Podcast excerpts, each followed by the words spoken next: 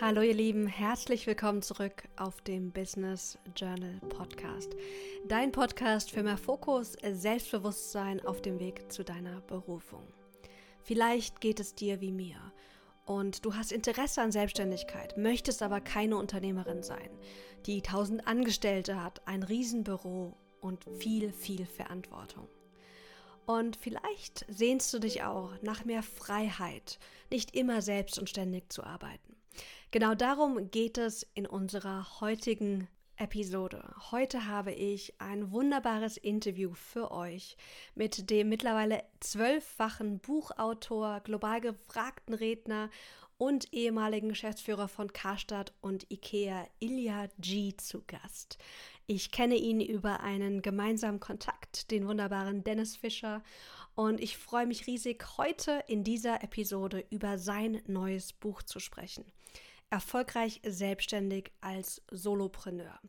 Wir reden darüber, was Solopreneurship wirklich bedeutet, warum du nicht als Einzelkämpfer selbst und ständig arbeiten musst, warum es okay ist, wenn du nicht Unternehmer oder Unternehmerin werden möchtest, warum passive Produkte eigentlich gar nicht passiv sind und so viel mehr. Ich wünsche dir ganz viel Spaß bei diesem Interview.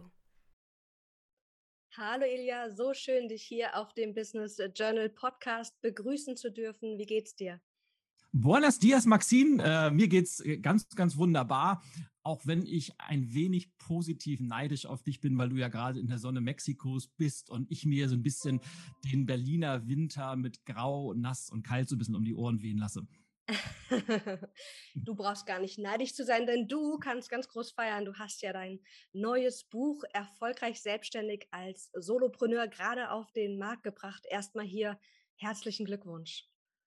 Vielen, vielen Dank. Ja, und das war natürlich auch so also ein bisschen, es ist eine, kein Neid. Ich gönne es dir von Herzen und es zeigt, es hat auch ganz, ganz viel mit dem Buch zu tun, wenn man sich sein Leben um, oder andersrum, wenn man weiß, was man vom Leben erwartet und sich das Business drumherum aufbaut, dann kann man es sich eben auch erlauben, im Januar, im November oder wann auch immer man möchte, nach Mexiko oder sonst wo zu reisen. Und deshalb finde ich das ganz, ganz klasse, was du machst.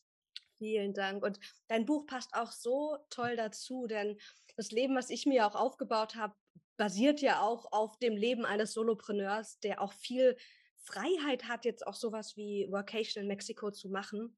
Aber erzähl doch erstmal, ist Unternehmer sein mit Angestellten, mit ich habe ein cooles Büro, ist das out? Oder warum sagst du, Solopreneurship ist so der neue Trend und so attraktiv für ganz viele Menschen? Ich weiß nicht, ob es out ist. Zumindest ist es für mich out, weil ich bin genau diesen Weg gegangen. Ich habe vor 13 Jahren habe ich mich selbstständig gemacht. Also ich habe ja eine längerjährige Karriere im, im, Einzelhandel gehabt. Ich war Geschäftsführer für Karstadt und Ikea, habe dann nochmal von null angefangen und als klassische One-Man-Show bin ich gestartet und habe wirklich alles selber gemacht, weil ich hatte ja kein Netzwerk, ich hatte keine Kunden und ja, mein Unternehmen hat sich dann Schritt für Schritt aufgebaut und ehe ich mich versah, hatte ich so nach sechs, sieben Jahren exakt das, was du gerade beschrieben hast. Ich hatte also ein 250 Quadratmeter großes Büro. Also es war nicht nur ein Büro, ich hatte auch einen riesen Seminarraum mit dazu und ich hatte einen Coachingraum dabei und war wirklich ganz, ganz klasse und ich hatte mehrere festangestellte Mitarbeiter und das hat mir auch wahnsinnig Spaß gemacht, weil ich, ich habe das genossen, dass man mit diesen Menschen Tage im Büro gemeinsam verbringen kann und miteinander diskutiert.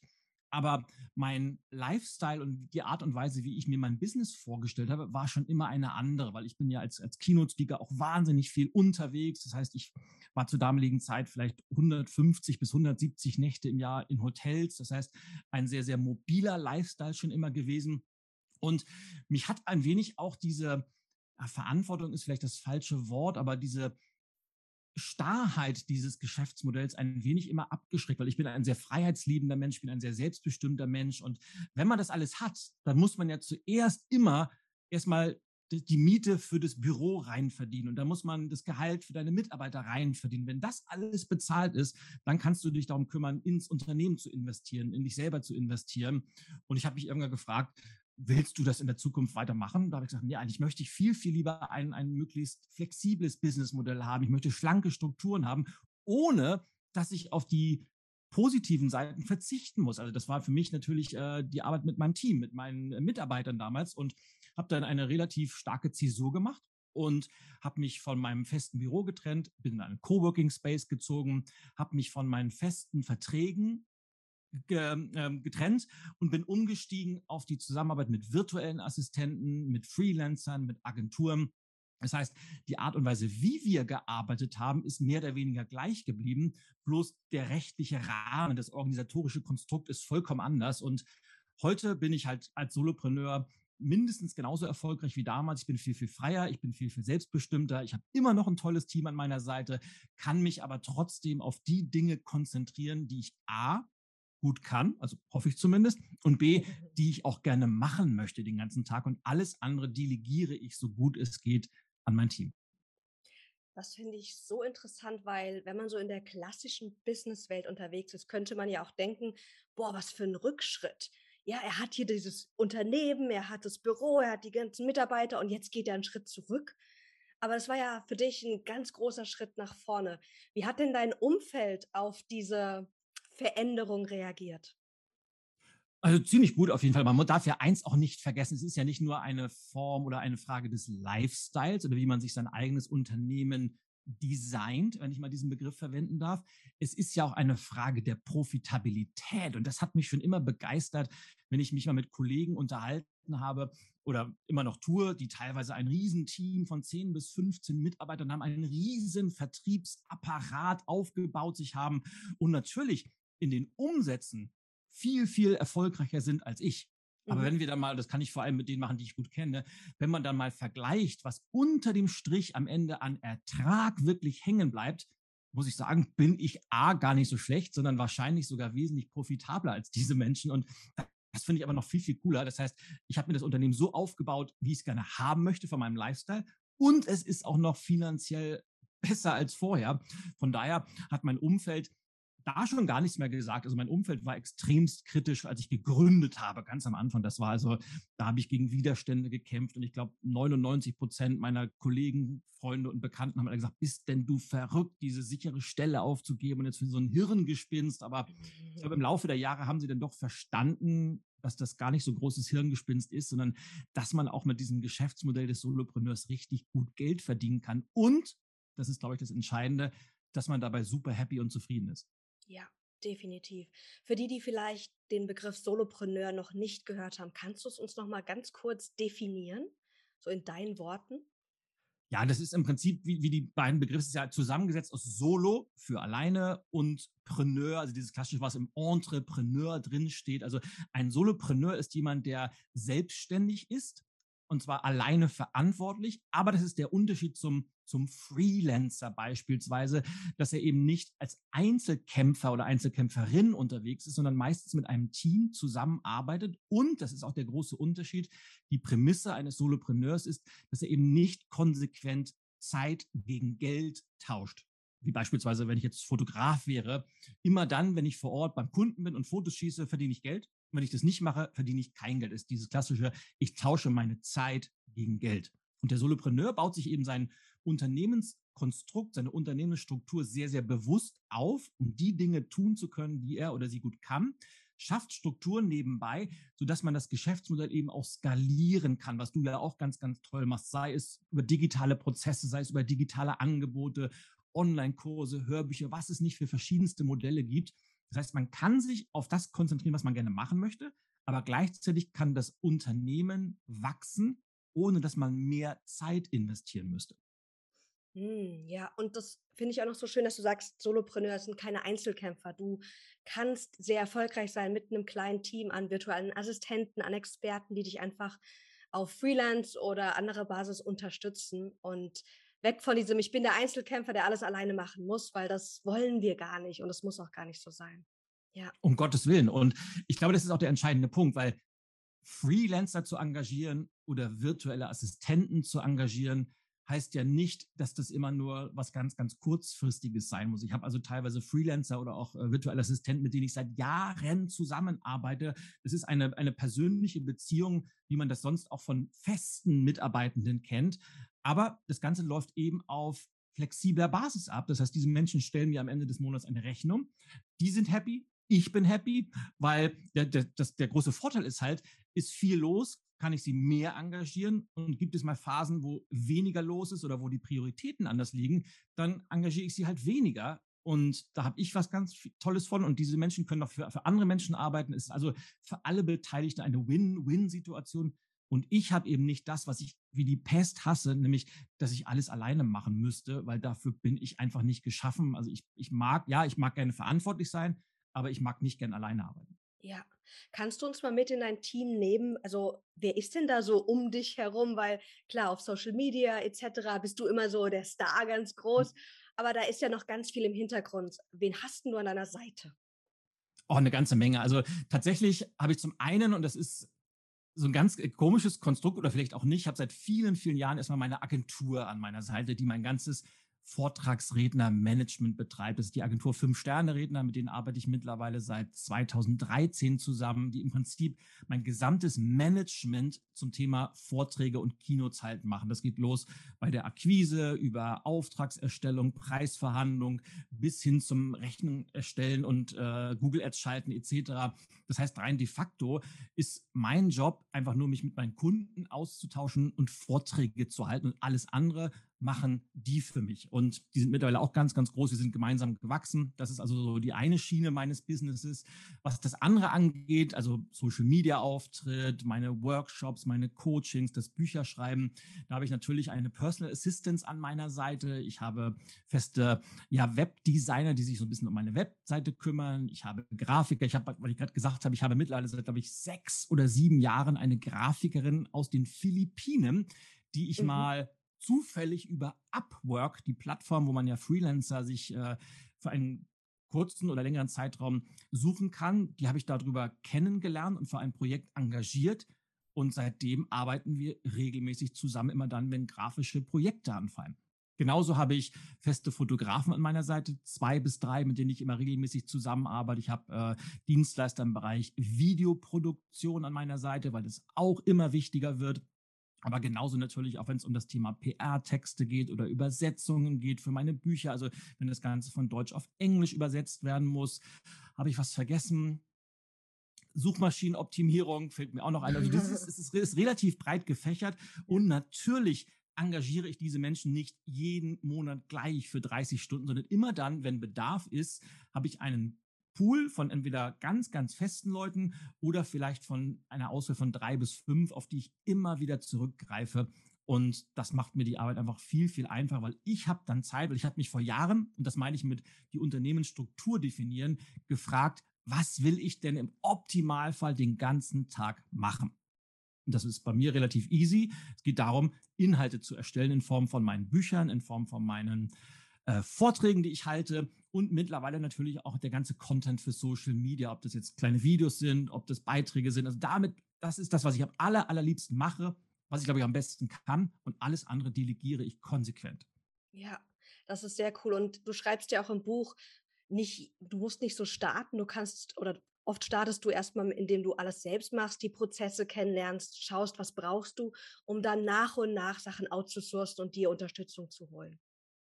Genau, das ist so dieser, ja, der klassische Weg, glaube ich. Es gibt zwei Phasen im Leben einer Solopreneurin. Am Anfang, das ist ganz normal, hast du ganz, ganz viel Zeit und relativ wenig Geld.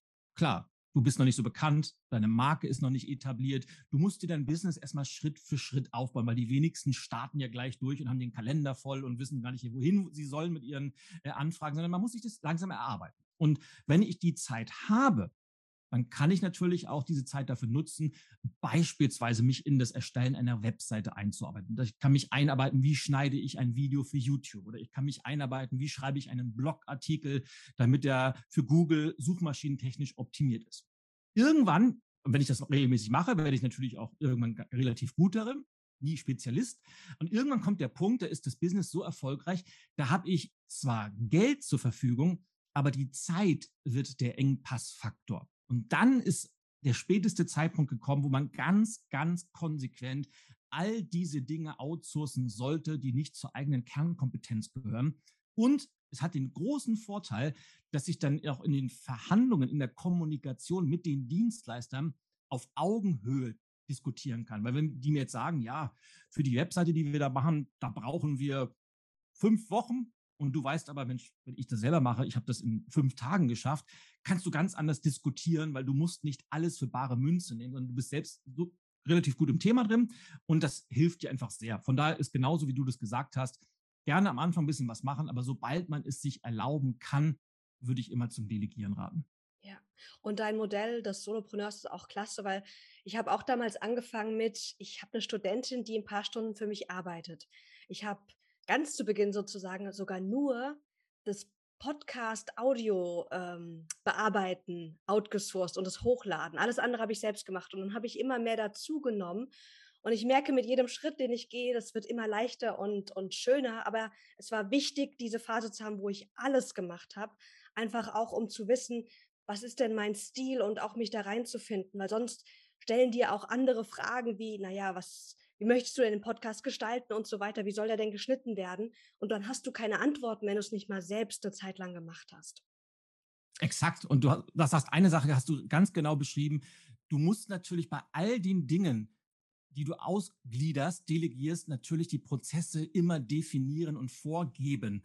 Und nehmen wir mal das Beispiel, das du gerade gebracht hast, also Podcast-Aufnahme klingt immer so einfach, da steckt ja eine ganze Menge Arbeit dahinter. Also geht mit der Vorbereitung los, dann geht es um die Aufnahme, dann muss es geschnitten werden, dann muss das Cover gemacht werden, dann müssen die, Shownotes gemacht werden. Also ist ja, und da musst du halt definieren, wie möchte ich das haben, wie ist mein Optimalprozess und dann müssen sich halt die Freelancer an dich anpassen und nicht umgekehrt weil es ist ja dein Business und wenn du weißt, worauf das ankommt und wo auch was schiefgehen kann und was schwierig ist, dann kannst du natürlich auch deine Ansprüche viel, viel besser an Dritte kommunizieren und sicherstellen, dass die das exakt so machen, wie du das haben willst. Ja, definitiv.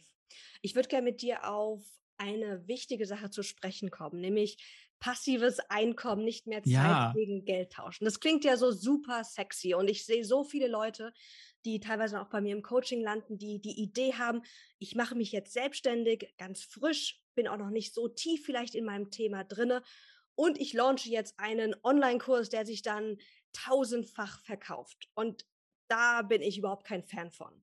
Und ich habe auch das Gefühl, dass Online-Kurse oder so passive Produkte kaum mehr fertig gemacht werden, dass die nicht mehr so attraktiv sind, sondern dass die Menschen was anderes wollen. Siehst du das auch so oder wie ist dein, ja, so deine Erfahrung mit Online-Produkten, mit passiven Online-Produkten? Also ich bin da sehr, sehr zwiegespalten. Auf der einen Seite bin ich ein Riesenfan von passivem Einkommen, weil ich, ich liebe es, wenn ich beispielsweise äh, Golf spielen ist eine meiner großen Leidenschaften. Und wenn ich auf dem Golfplatz bin und äh, ich gucke auf mein Handy, es macht Bing, Bing und ich kriege irgendeine Umsatzmeldung rein, das ist ja klassisch passives Einkommen, was dahinter steht. Was allerdings viele vergessen ist, dass passives Einkommen eben ganz, ganz, ganz, ganz, ganz viel intensive, fokussierte, harte Arbeit in der Vorbereitung voraussetzt. Das heißt, man muss wahnsinnig viel dafür tun, damit dieses passive Einkommen reinkommt.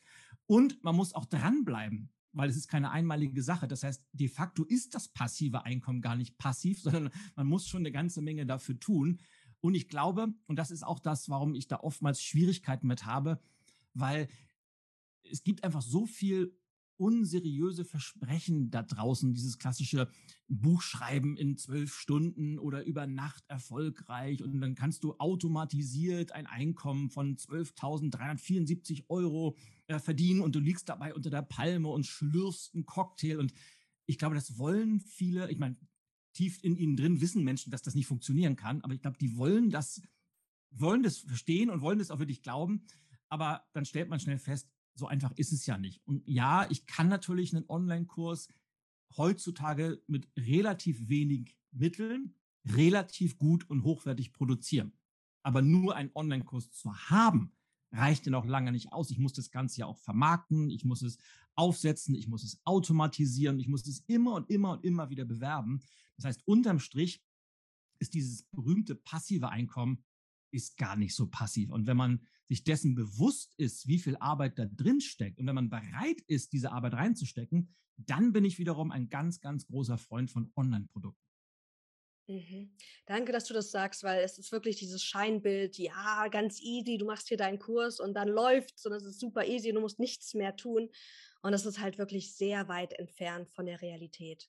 Und ich bin ein großer Fan von Produkten, vor allem wenn man Erfahrung hat. Weißt du, jetzt du, du hast super viel Erfahrung in deinen Bereichen. Wenn du jetzt einen Kurs aufsetzt, der ist dann genauso zugeschnitten wie die Person, die das, für die das gedacht ist, wie sie es brauchen. Aber wenn du am Anfang deiner Selbstständigkeit stehst, die Zielgruppe erst kennenlernen musst, auch das Thema vielleicht noch erstmal in der Tiefe verstehen darfst, dann ist zu Beginn ein gedrehter Online-Kurs, finde ich, total fehl am Platz, weil da geht es um was ganz anderes, nämlich das Kennenlernen der Zielgruppe und das Vertiefen der Themen. Exakt, würde ich dir zu 100 Prozent zustimmen alles hat ja seine Zeit im Leben und es gibt eben auch in, in, in der Selbstständigkeit Phasen. Und am Anfang ist erstmal Brandaufbau ganz, ganz wichtig. Positionierung ist wichtig. Sich einen Namen zu machen ist wichtig und natürlich auch besser zu werden. Also ich glaube nicht, ähm, ich, ich merke es bei mir heute, wenn wir gerade über das Buch sprechen, wenn ich mal dran denke, so vor zehn Jahren, das erste Buch, das kann ich mir kaum anschauen, weil ich denke, mhm. mein Gott, wie hast denn du damals geschrieben? Aber man muss halt anfangen und besser werden auf dem Weg und hoffentlich viel lernen und seinen eigenen Stil entwickeln. Und irgendwann kommt dann auch der Punkt, dann fragen dich deine Kunden, deine Zielgruppe von ganz alleine, Mensch, Maxine, hast du nicht mal Lust, einen Online-Kurs zu erstellen, weil wir finden deinen Content so cool. Und dann weißt du, aha, da ist Bedarf da. Und ich glaube, das ist der richtige Weg und nicht, ich drücke irgendwas in den Markt hinein, was A keiner haben will, wo ich mir wahnsinnig viel Arbeit mache, ohne dass was reinkommt und was dich auf Dauer wahrscheinlich nur frustriert definitiv. Du hast gerade ein wichtiges Thema angesprochen, das Thema Personal Branding, was ja auch in deinem Buch eine größere Rolle einnimmt. Und da redest du von spitzerer Positionierung, spitzere Nische, kein Bauchladen zu haben, idealerweise eine Kernbo Kernbotschaft raus zu äh, etablieren. Und meine eine Frage an dich, was empfiehlst du denn multipassionierten Persönlichkeiten, die jetzt gerade in einer Phase sind, wo sie sich gar nicht so auf eine sehr spitze Nische fokussieren können. Ich sage bewusst können, nicht wollen. Ähm, was würdest du dann empfehlen? Na, zum einen äh, erkenne ich mich natürlich in deiner Beschreibung komplett wieder und ich hatte mich immer so ein bisschen als, als äh, Chaot bezeichnet. Multipassioniert gefällt mir natürlich sprachlich fünfmal besser, muss ich sagen. Das hört sich so, das hört sich so edel an. Aber ich kenne das auch. Also ich gehöre auch zu den Menschen. Ich habe immer mindestens fünf bis zehn Ideen gleichzeitig im Kopf und ich muss mich eigentlich eher immer bremsen, nicht alles auch auf einmal ausprobieren zu wollen. Und das Thema Fokussierung ist bei mir ein ganz, ganz großes Thema. Und gerade zum Anfang meiner Selbstständigkeit, daher habe ich auch viel drüber geschrieben, hatte ich halt diesen klassischen unternehmerischen Bauchladen. Ich habe von allem etwas angeboten, alles ganz gut, aber auch nicht so richtig richtig. Also das kennen viele vielleicht. Und für sich selber muss man, glaube ich, gerade am Anfang kann ich immer nur empfehlen, probiert so viel wie möglich aus. Lasst euch auch nicht einreden, man darf nicht das machen oder man muss das machen. Also diese Ratschläge, von denen halte ich nicht viel, weil man muss immer gucken, was passt zu mir als Persönlichkeit. Bin ich jemand, der, der, der schnell lernt? Muss ich mich ins kalte Wasser äh, schubsen? Bin ich jemand, der sich vielleicht etwas vorbereiten muss? Bin ich jemand, der sehr fokussiert arbeitet? Bin ich jemand, der viele Bälle gleichzeitig jonglieren kann? Und dann immer nur, kann ich raten, probier aus so viel wie möglich, weil du wirst irgendwann feststellen, dass man für bestimmte Bereiche, dass da diese Passion noch stärker ist als bei der anderen. Und ich glaube, irgendwann kommt der Punkt, wo man vielleicht die ein oder andere Idee loslassen muss, zumindest kurzfristig. Das heißt ja nicht, dass man die nie machen kann. Das kann ja sein, dass ich parke die jetzt erstmal für fünf Jahre und, und fokussiere mich auf was anderes. Aber manchmal ist einfach der Punkt gekommen, wo man in eine Idee, wenn, vor allem wenn sie ganz groß ist, dass man da seine ganze Energie, seine Leidenschaft und, und sein ganzes Herzblut da reinsteckt und das erstmal zum Laufen bringt, vielleicht automatisiert auf eine gewisse Art und Weise. Und dann habe ich Zeit, mich um die nächste Idee zu kümmern. Aber ich würde mir nie einreden lassen, dass man nicht mehrere Sachen gleichzeitig machen könnte, weil es gibt Menschen, die können das sehr gut. Es gibt auch Menschen, die können das nicht so gut. Man muss halt für sich reflektieren, was bin ich für ein Typ Mensch und das in diese Entscheidung mit einfließen lassen. Ja, definitiv. Und zu sagen, ich hätte gerne eine spitze Personal Brand nach außen hin, auf LinkedIn wo, oder wo auch immer. Das funktioniert ja auch, wenn du verschiedene Projekte hast. Also ich habe ja auch, ich habe mein, mein Coaching-Business, jetzt in dem Rahmen auch mein Buch. Ich leite noch ein Startup-Stipendium, ich hoste eine digitale Show. Und nach außen hin sieht man aber nicht alles immer gleichzeitig, sondern ich habe meine Kanäle für die unterschiedlichen Projekte sozusagen. Und ich finde, das funktioniert auch sehr gut, mir dazu erlauben, Verschiedenes auszuprobieren, mit dem Wissen, dass ich mich vielleicht mal irgendwann noch spitze aufstelle, noch fokussierter bin. Aber jetzt gerade in der Phase fühlt sich das richtig gut an, auch da meiner Persönlichkeit und meiner Freude am, an, an Abwechslung als Wert auch ähm, ja, dem stattzugeben und Raum zu geben. Absolut, wunderbar beschrieben. Ich, genau darauf kommt es ja auch an. Ja, wir, auch am Ende des Tages wollen wir alle Geld verdienen, hoffentlich gut Geld verdienen, aber es soll ja auch erfüllend sein. Es soll ja Spaß machen. Es soll ja auch etwas sein, wo wir abends nach Hause kommen. Und das ist so, so ein Begriff, den, der sich auch durch dieses Buch durchzieht. Dieses Gefühl, du kommst abends nach Hause und denkst dir, wow, und dafür habe ich jetzt auch noch Geld bekommen. Mhm. Und dieses Gefühl möglichst oft zu haben, das gehört, glaube ich, auch zur eigenen unternehmerischen Verantwortung, das so häufig wie möglich zu erleben. Und naja, und im Zweifelsfall, das Schlimmste, was ja passieren kann, ist, dass du was ausprobierst und stellst fest, dass ja, das macht zwar Spaß, aber es ist jetzt nicht so profitabel. Dann habe ich es zumindest mal getestet und weiß, dass es nicht funktioniert hat. Aber in der Regel funktioniert es ja ganz einfach.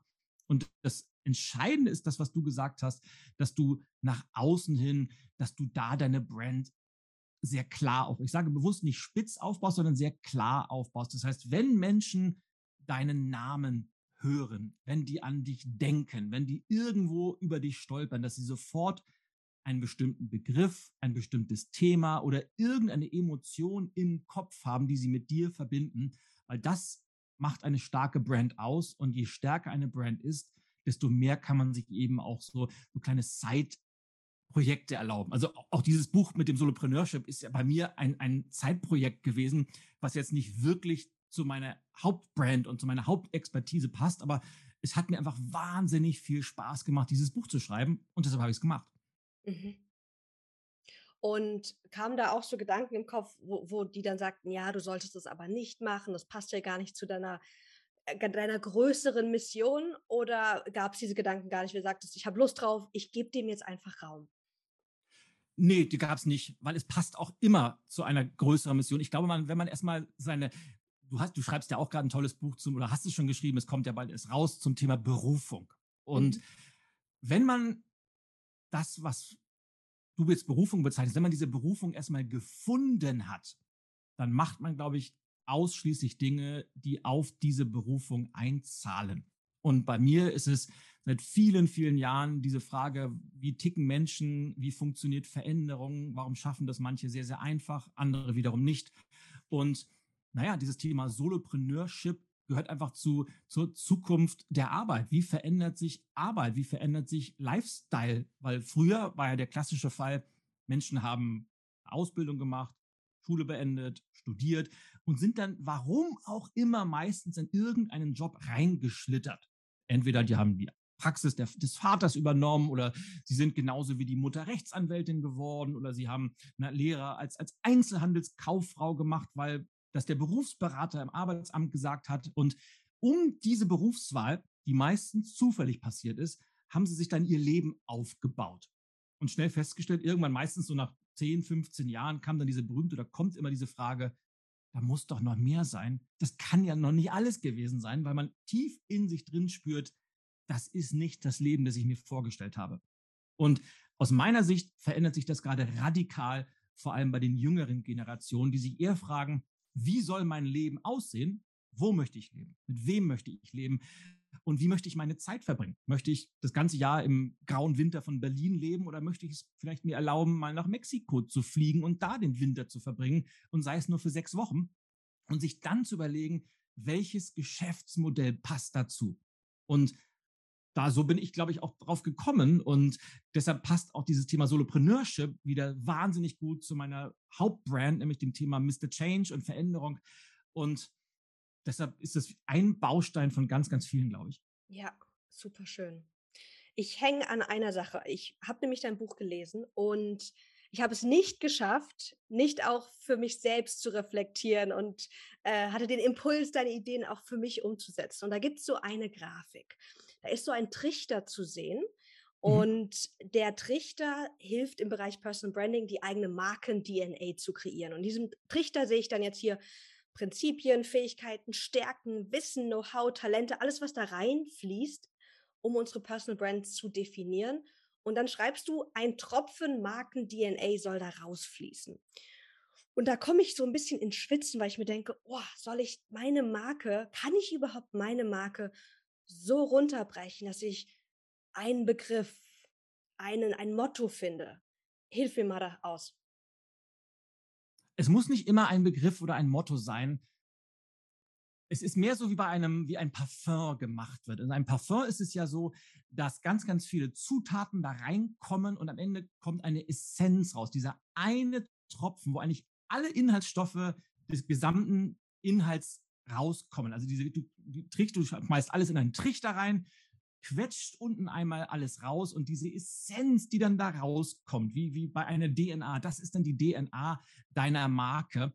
Und es muss nicht immer ein Begriff sein, es mhm. muss nicht immer ein Satz sein, es kann manchmal auch einfach eine, eine Emotion sein, aber etwas, was nur du hast, was für dich steht, wie beispielsweise beim berühmten FC Bayern München, die haben dieses Mir San Mir. Das ist deren DNA und egal welcher Spieler dahin geht, die haben diese DNA innerhalb kürzester Zeit verinnerlicht, weil das einfach der Kern der Marke Bayern München ist. Und je mehr man Klarheit hat über all diese Dinge, die du gerade beschrieben hast, die, die, eigenen Werte, der Antrieb, deine Stärken, deine Schwächen, deine Expertise, das, was dich antreibt. Und wenn du das alles zusammenfasst, und das ist, das klingt jetzt relativ einfach, das ist natürlich auch ein Entwicklungsprozess, das zu erarbeiten, aber am Ende kommt meistens etwas raus, was sich im Laufe der Zeit, das können Monate sein, das können manchmal auch Jahre sein, immer ver, mehr verklart, immer deutlicher wird.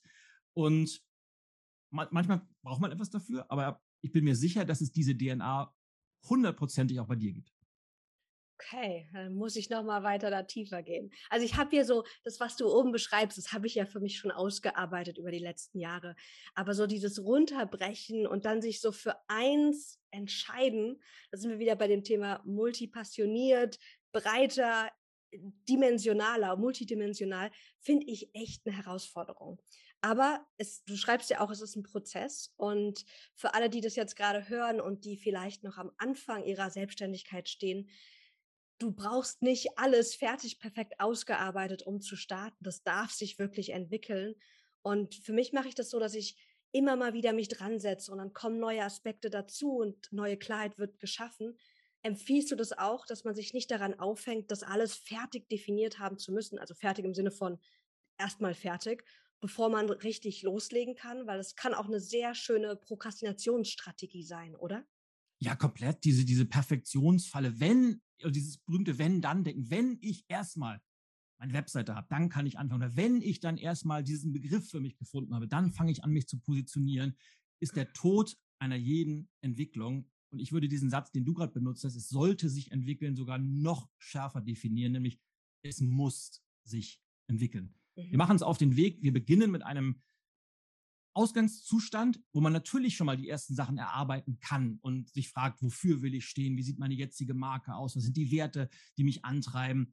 Und dann fängt man an, ja, zu leben, sich zu entwickeln, Fehler zu machen, besser zu werden. Und dann kommt man Schritt für Schritt, erklimmt man die nächste Stufe. Und ich glaube, auf jeder Stufe, die wir so im Leben haben, und diese Stufen können Wochen, Monate, manchmal Jahre dauern. Und da haben wir bestimmte Lernaufgaben, die wir erledigen müssen. Dann kommen wir auf die nächste Stufe, lernen wir neue Menschen kennen, neue Herausforderungen, wir werden wieder besser, wir entwickeln uns weiter, kommen auf die nächste Stufe. Und je mehr Stufen wir erklimmen, desto klarer werden manche Sachen, weil wir uns eben auch besser selber kennen, weil damit steht und fällt ja alles. Und dieses berühmte Thema Positionierung ist ja etwas, was sehr häufig so am Reißbrett entwickelt wird nach dem Motto, was sind denn gerade für Themen aktuell oder womit könnte man gut auf Google äh, erfolgreich sein oder was machen die am Markt gerade.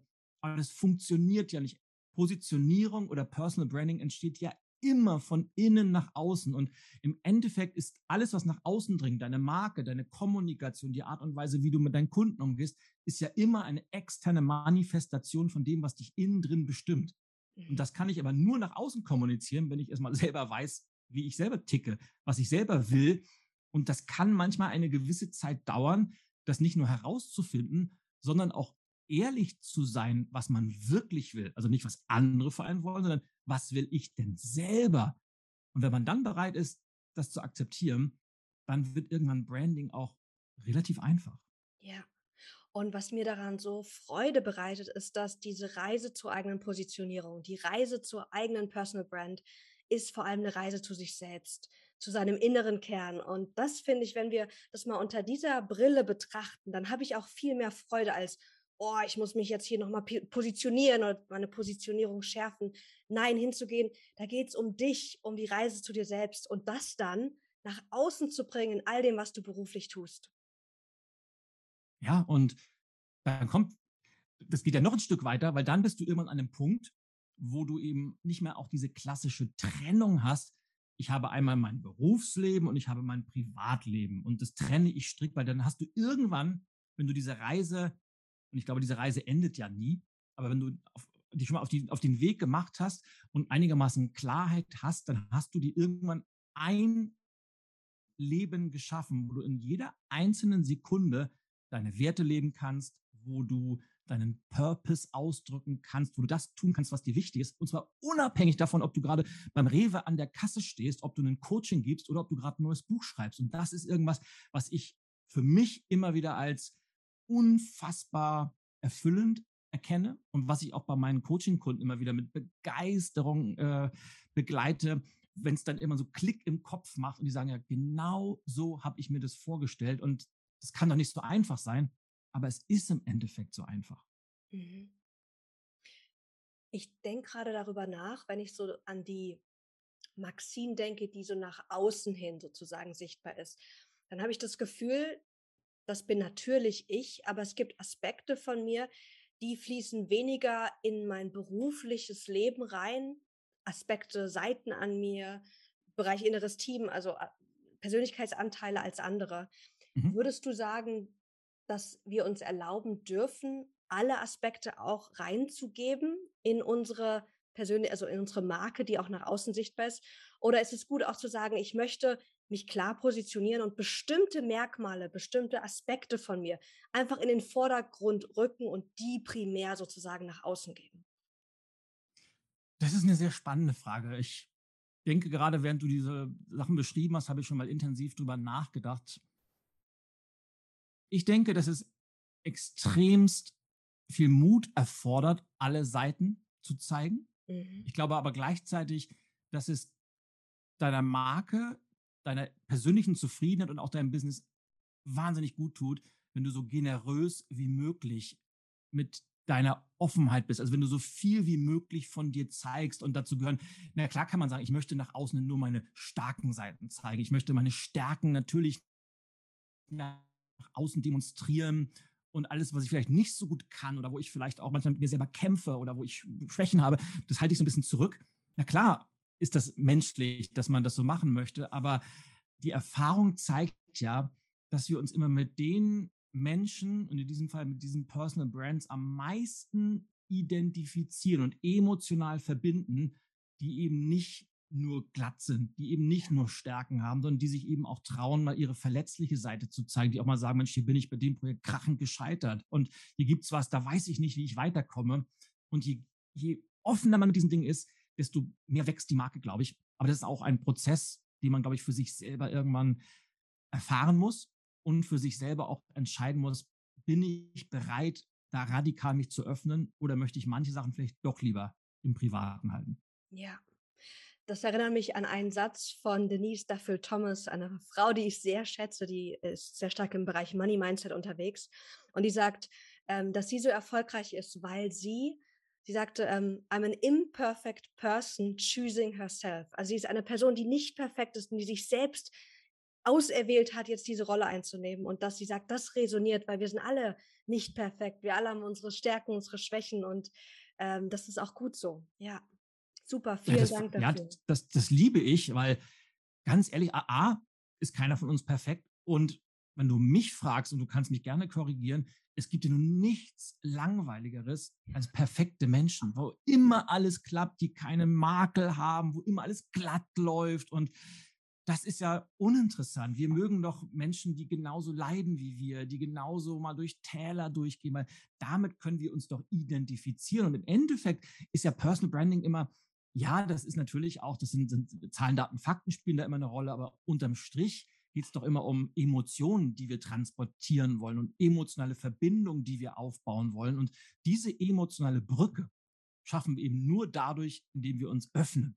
Nicht, ja. dass wir uns verschließen, weil wenn Menschen Masken tragen und diese bestimmte Rollen spielen, wo man merkt, da spielt jemand jetzt eine Rolle, da sagen Leute, ja, ganz cooler Typ, aber da verbindet man sich nicht mit. Mhm. Uns mit diesen, genau wie du das gerade gesagt hast, die eben nicht perfekt sind. Ja, und ich glaube, das macht auch so das neue, moderne Bild der Expertin auch aus. Denn diese Ära von der glattpolierten Expertin, die alles kann, alles weiß, das wollen die Leute nicht mehr. Und das Schöne ist, das fühlen wir auch oft nicht. Also ich weiß, wenn ich so zurückblicke, dachte ich immer, ich müsste jetzt zum Beispiel im Bereich Selbstmanagement, ich müsste super motiviert, immer dranbleiben, immer fokussiert sein, was ich überhaupt nicht bin, um sozusagen Selbstmanagement nach außen geben zu können und anderen Menschen damit zu helfen. Ich hatte dieses krasse Perfektion, also perfekte Bild von Expertin in meinen Augen, was ich irgendwie erreichen muss, damit ich sozusagen erst die Genehmigung habe, da auch mich Expertin nennen zu dürfen und das nach außen zu geben. Ich weiß nicht, kennst du das auch von dir, so dieses, wir haben diese verrückten Bilder vor uns, wie wir sein sollten, um sozusagen dem, was wir tun, gerecht werden zu können. Ich kenne das definitiv und ich, ich zähle gerne eine, eine, kleine Anekdote und das ist jetzt gar nicht so, soll jetzt nicht esoterisch klingen, aber es ist tatsächlich so, der Zeitpunkt, wo meine Karriere sich um 180 Grad gewendet hat und richtig an Fahrt aufgenommen hat, war der Zeitpunkt, wo ich exakt begriffen habe, dass ich eben nicht mich daran orientiere, was ich mir für Bilder im Kopf male, was andere von mir erwarten könnten.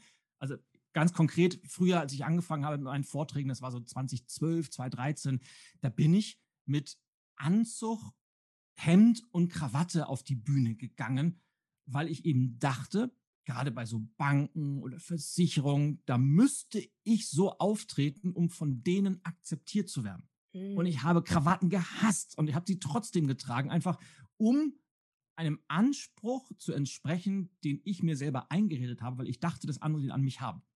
Und als ich wirklich die Entscheidung getroffen habe, nee, ab sofort machst du das so, wie du das willst und du bist auf der Bühne so, wie du bist. Und das geht nicht nur beim, wie ich kommuniziere, wie ich meine Inhalte aufbaue, was ich für Botschaften setze, sondern auch, wie ich mich gebe. Also ich habe meistens ja Sakko manchmal an, äh, Jeans, manchmal Turnschuhe, manchmal normale Schuhe, aber ich bin einfach nicht mehr der Anzugtyp, sondern ich bin ich auf einer Bühne. Mhm. Und seitdem ich das gemacht habe, ja, ist meine Wirkung eine ganz andere. Die Buchungen, die danach kommen, sind ganz anders. Ich verbinde mich ganz anders mit den Menschen. Aber man muss sich erstmal lösen von diesem dämlichen Gedanken, man müsste eine Rolle spielen, um von anderen akzeptiert zu werden, weil man kann es ja sowieso niemals allen recht machen. Deshalb kann man aus meiner Sicht von Anfang an gleich sein Ding machen. Ja. Was natürlich einfacher gesagt ist als getan, bin ich mir bewusst. Auf jeden Fall. Und das Schöne ist, wenn wir uns das erlauben, das habe ich auch gemerkt, wenn ich erlaube, so zu sein, wie ich bin, dann ziehe ich auch die Menschen an, die zu mir wirklich passen. Und wie schlimm wäre es, wenn wir uns verstellen, um ein bestimmtes Bild zu kreieren, um dann Menschen anzusprechen, die dann bei uns buchen, die dann dieses Bild aber weiter wollen, was wir aber überhaupt nicht sind. Und dann bauen wir uns so ein Hamsterrad auf, wo wir überhaupt nicht wir selbst sind und wo wir immer wieder irgendwie ein anderes Bild kreieren müssen, damit wir akzeptiert werden. Und es kann auf Dauer nicht zur Erfüllung führen. Es fühlt sich, wenn ich das jetzt so ausspreche, extrem anstrengend an. Extrem anstrengend. Ja, und ich glaube, es ist gar nicht so selten, dass Menschen ja. sich entscheiden, aus einem Hamsterrad auszubrechen, meistens ja Konzernkarriere oder irgendwie leitender Angestellter, Außendienst, was auch immer, und sagen, nee, das will ich auf keinen Fall mehr, ich mache jetzt mein Ding, nur um sich dann ein neues Hamsterrad zu bauen, wo man genauso unglücklich ist. Und das kann es ja nicht sein. Und deshalb ist es, glaube ich, auch extremst wichtig. Und jetzt haben wir wieder die, die Brücke zum, zum Thema Team und Einzelkämpfer. Deshalb ist es extremst wichtig, dass man sich auch mit, mit Menschen umgibt, die einem sowas auch mal sagen und sagen, Mensch, ja, was soll denn dieser Blödsinn mit deinem Anzug und der Krawatte? Das äh, bist doch gar nicht du. Und, und, wenn man, wenn man solche Leute hat, die sich auch trauen, auch mal sowas auszusprechen, das hilft, glaube ich, sehr, weil ansonsten ist man auch in der Gefahr, zu sehr am eigenen Saft zu schmoren. Und ja, konstruktives Feedback ist immer wichtig, Austausch ist wichtig. Und wenn man das selber nicht merkt, ist es wichtig, dass es einem jemand von außen sagt. Ja, ja, mein Freund sagte auch letztens, sorry, mein Verlobter sagte auch letztens, oh. Maxine, du, ja, wir sind schon seit zwei Jahren verlobt, aber irgendwie dieses hm. Verlobtsein, das ist noch nicht so ganz drin. Wir müssen einfach heiraten. Ähm, er sagte auch, Maxine, wenn du manchmal im Podcast sprichst oder wenn du moderierst, dann hast du auf einmal eine etwas andere Stimmlage, als wenn du mit mir einfach kommunizierst. Und das war auch so wertvoll, dieses Feedback, um mal hinzugucken, wie glaube ich denn, wie ich sein muss, wie ich reden muss im Podcast, ähm, um anzukommen, um ein bestimmtes Bild zu kreieren, hinzu, nein, wie rede ich denn normal und meine Natürlichkeit zu nutzen und auch reinzugeben. Das ist gerade ein Prozess, den ich mache und das ist super spannend, weil der mich auch sehr stark wieder so zu meinen Glaubenssätzen und zu meinen Ängsten und auch zu, ja, so zu meinem Kern wiederbringt. Das finde ich spannend. Also bist, bist du jetzt, wie du jetzt gerade sprichst, ist das die Podcast-Maxine oder bist du schon auf einem Level, wo du sagst, Mensch, wenn wir uns jetzt zum, zum Frühstück treffen würden oder gemeinsam abends einen Cocktail trinken, würdest du genauso reden? Äh, beides. Also ich merke zwischendurch habe ich immer noch so Phasen, wo ich die weichere Maxine, die ich ja auch bin, sehr stark sozusagen sprechen lasse. Ähm, aber ich erlaube mir mehr und mehr, dass ich auf einfach auch die, die andere Seite, die ich normalerweise mehr zeige, dieses, ich weiß noch gar nicht, wie ich es definieren soll oder wie, muss ich auch gar nicht, aber wie ich es in Worte fassen soll. Aber so, ich merke, da bin ich einfach, da kommuniziere ich ein bisschen lockerer, ein bisschen mhm. lauter, leiser. Also es ist irgendwie noch mal etwas anders. Ich weiß nicht, ob du es hörst, diese unterschiedlichen Stimmen da, aber ich merke das so, wenn ich so reflektiere, dass da auf jeden Fall noch auch so eine weichere Stimme drin ist, die ich besonders stark auslebe, wenn ich moderiere oder im Podcast spreche. Das ist da, glaube ich, auch völlig okay und noch normal, weil man natürlich äh, hat ja Rollen. Die, die Rolle, die man gerade inne hat, hat ja nichts mit der Persönlichkeit zu tun. Und ich sag mal, eine, eine Tagesschausprecherin wie Judith Rakers spricht natürlich, die ist zwar Judith Rakers, wenn sie in der Tagesschau spricht, aber ich garantiere dir, dass sie, wenn sie gemeinsam mit ihren Kindern abends äh, Spinat und Spiegelei isst, dass sie da etwas anders spricht, aber halt auch nicht viel, weil die halt gut ist und weil die auch in sich ruht. Ja. Und ich stelle es auch mal wieder fest, gerade in der Branche, in der ich, ich zu Hause bin, also Vortragsredner, Keynote-Speakerin, wenn da welche neu anfangen, die haben auch immer diese, diese Idee im Kopf, sobald ich eine Bühne betrete und vor Leuten spreche, egal ob es jetzt 10 sind, 100 oder 500, da muss ich auf einmal anders sein, als ich sonst bin. Da muss ich anders mhm. betonen, da habe ich auf einmal andere Gesten, die ich mache. Und diese Menschen werden von jetzt auf gleich zu Robotern, die überhaupt nicht, ja, das ist, hört sich jetzt doof an, aber die kriegen überhaupt keine Verbindung zu den Menschen, weil die über die Köpfe hinweg reden. Und sobald die dann anfangen zu sagen, ja, was mache ich denn hier eigentlich? De facto ist ja ein Vortrag nichts anderes als eine Unterhaltung, in diesem Fall nicht mit einer Person, sondern mit 300 Personen. Und wenn ich anfange, mich so zu unterhalten mit denen, wie ich das auch machen würde, wenn wir gerade eine Tasse Kaffee trinken würden, dann ist auf einmal die Wirkung so viel anders im Sinne von positiver und besser. Deshalb, naja, es ist, wie du das gesagt hast, es ist eine Reise zu sich selbst und je mehr man in sich ruht, je mehr man weiß, was man kann, auch was man nicht kann, desto leichter fällt es eben auch, all diese Dinge nach außen zu transportieren und zu kommunizieren. Und deswegen liebe ich ja auch Journaling so stark, weil da lernen wir uns gut kennen. Also ich reflektiere regelmäßig, was macht mich aus, wie möchte ich leben, arbeiten, was sind meine Stärken, Fähigkeiten. Und ähm, ja, und das ist so ein wichtiger Prozess dann auch, der mich da unterstützt, so als Tool, dieses Journaling. Hast du abschließend für uns eine Reflexionsfrage, die du uns mitgeben möchtest, ähm, mit der wir uns mal die nächsten Tage vielleicht beschäftigen sollten? Ganz spontan habe ich eine, die klingt super einfach. Aber wenn man da wirklich mal länger drüber nachdenkt und vor allem auch, äh, du hast das Thema äh, Journaling angesprochen. Ich bin jetzt, ich würde mich jetzt nicht als Journaling-Mensch bezeichnen, aber ich bin jemand, der weiß, Schreiben ist für mich nicht Schreiben, Schreiben ist für mich Klarheit im Denken bekommen. Je mehr mhm. ich mich mit einem Thema schriftlich auseinandersetze, ich glaube, deshalb schreibe ich so viele Bücher, nicht äh, weil ich das äh, vermarkten will, sondern wenn ich ein Buch schreibe, weiß ich, ich habe mich komplett mit diesem Thema auseinandergesetzt und durchgedacht und Klarheit für mich bekommen. Deshalb ähm, finde ich das total cool, dieses Journaling-Thema. Aber die Frage lautet, was bedeutet Erfolg für mich? Hm, schön. Ja. Lass uns wirklich die Frage mal mitnehmen. Ich lade dich herzlich ein, dir wirklich mal kurz Zeit zu nehmen, diese Frage zu reflektieren und eine eigene Definition zu finden. Denn das ist wirklich eine super schöne und tiefgehende Frage, weil das ist auch die Basis für unsere berufliche Erfüllung. Wie definiere ich Erfolg? Ja, vielen, vielen Dank für dieses schöne Interview und deine ganzen Impulse. Ich freue mich, dass dein Buch äh, jetzt endlich auf dem Markt. Ich werde es auf jeden Fall auch in den Show Notes verlinken. Es heißt erfolgreich selbstständig als Solopreneur. Also guckt euch das auf jeden Fall an. Da sind ganz viele tolle Tools und Anleitungen drin. Also kann ich sehr empfehlen. Maxim, es war mir ein fest und ja, du siehst äh, dadurch, dass du, ich habe gar nicht gemerkt, wie die Zeit vergangen ist. Das liegt immer daran, wenn man gute, intelligente und fundierte Fragen gestellt bekommt und äh, hat mir wahnsinnig viel Spaß gemacht. Danke dir. Bis ganz bald, ihr Lieben.